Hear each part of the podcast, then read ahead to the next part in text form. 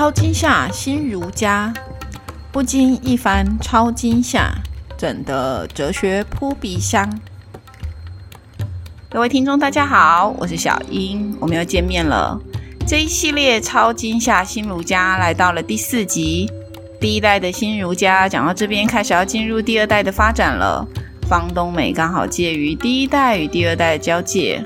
方东美对于中西方哲学史的发展，他的观点我觉得可以呼应一下我们哲学新媒体另外一个伙伴有容所制作的 Podcast 节目《冰的哲学》。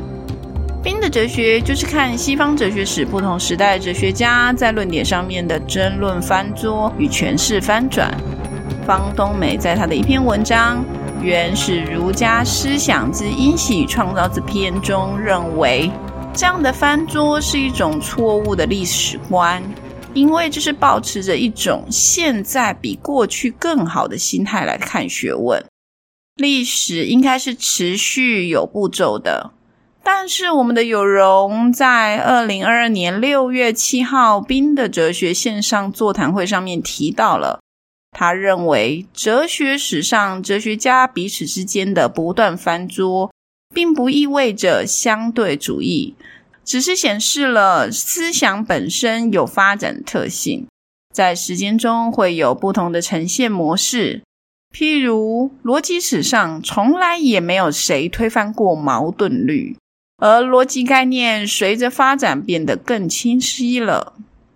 听到这里，可以知道两人对于西方哲学的翻桌看法并不太一样。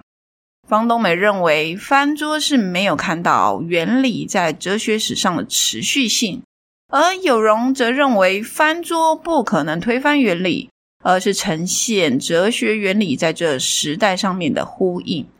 我这边提出来让大家思考一下，你自己又是怎么看待哲学史里观念变迁与发展这种翻桌的争论呢？在开始今天内容之前，我先来自我介绍一下。我是哲学新媒体的小英，我的专业是儒学，正在研究台湾儒学，希望能有系统的建构此学问。在哲学新媒体的网站上面发表过蛮多文章、漫画、影片的，感兴趣的都可以上哲学新媒体上面观看。在这么多作品当中，与恐怖片有关的影评介绍有两篇，分别是。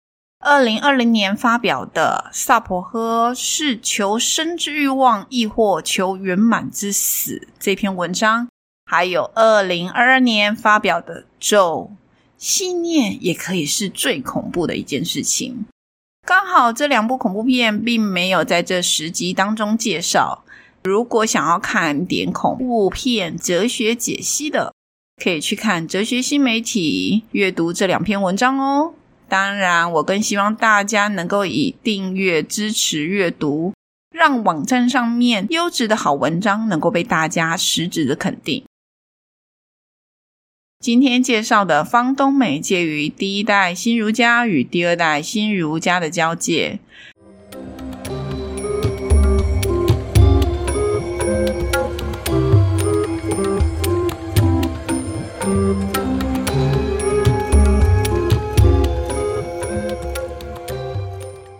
本集是会员集，还不是哲学新媒体会员的人，请赶快去订阅我们哦！只要你花少少的钱，就可以看到优质的文章，并且加入线上课程，而且可以在哲学新媒体的网站上收听到我超展开的超惊吓中国哲学，绝对让你恐怖到吃手手！别犹豫，快点订阅下去！下一集，我们来谈谈新儒家巨星扛把子牟中山先生。我知道大家期待这一集很久了，毕竟牟中山先生的文献超多，知识量丰富，跟冯友兰一样，有完整对于中国哲学大架构的铺陈。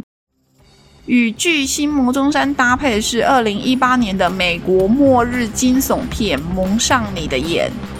蒙上你的眼是在讲末日生存，那跟牟中山的理论有什么关系呢？想知道答案的下周请准时收听《超惊吓新儒家》第五集。还不是哲学新媒体会员的朋友，请记得赶快订阅我们。才能完整收听到会员限定集的内容哦。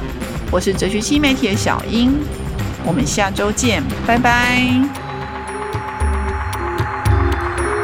涛惊吓心如家。